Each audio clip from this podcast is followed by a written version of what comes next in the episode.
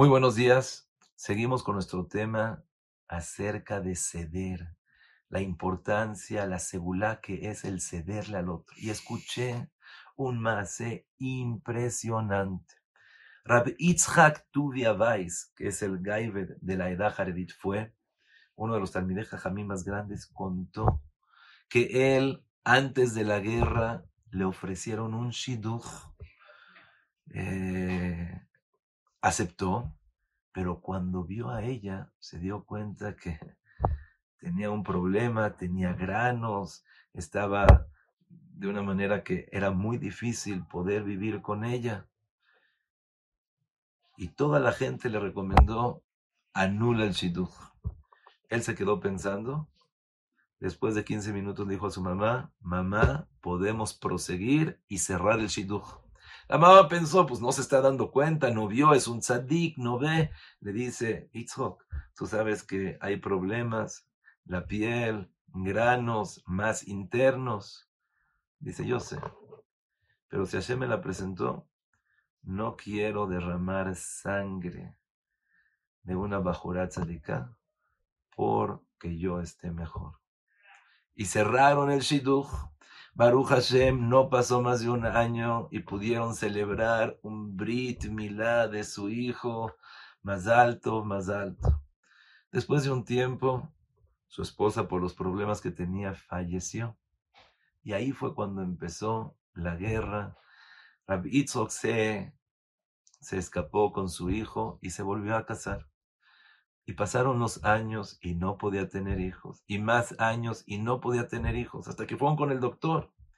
El doctor, después de hacer los análisis, dijo de una forma concreta, no hay manera de que de forma natural tú tengas hijos. Dice, ¿cómo? Si ya tengo hijos. Dice, según la medicina, no tienes manera de tener hijos.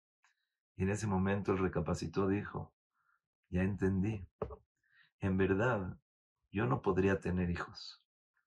Pero dos Barujú me dio la oportunidad de tener hijos como me puso a esta Meshudejet, a esta novia. Y aquí me puso a mí en prueba a ver si lo iba a poder pasar o no.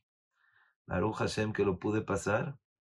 Y no fui yo el que cedí, sino fui yo gracias a ella el que pude tener hijos. Más de lo que yo le cedí a ella, ella fue la que me dio a mí.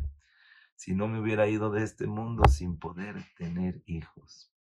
Y dijo Rabbitzhok Weiss, la persona piensa que el darle al otro estoy perdiendo, estoy sacrificando. Y no sabes que estás empezando a ganarte la vida.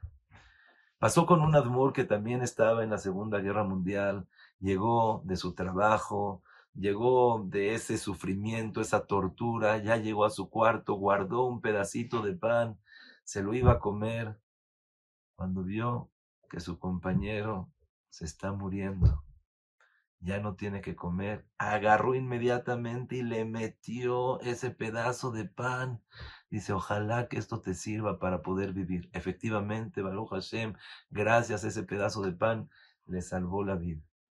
Y pasaron, él se quedó hambriento, él se quedó mal, le, dio su, le dio su pedazo. Y pasaron los días. Y tocó en este momento donde este Admur no tenía que comer. Estaba totalmente hambriento, ya se estaba desmayando y ya eran las últimas.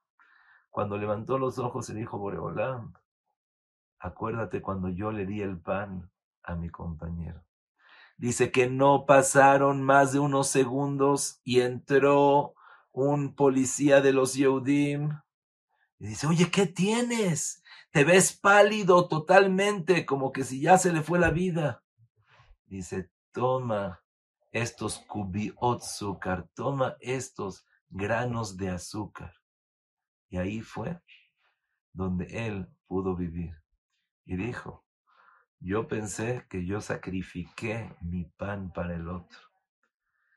Pero no nada más que no sacrifiqué, sino gracias a ese pan, Boreolam me dio vida con azúcar y de una manera dulce.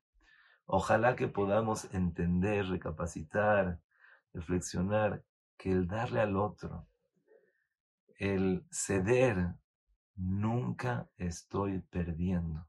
Solamente es ganar y ganar y ganar. Y no tienen idea qué bonito se siente cuando una persona se acostumbra a darle al otro. Cuando una persona se acostumbra a pensar en el otro. Cuando una persona se acostumbra a no querer tener la razón.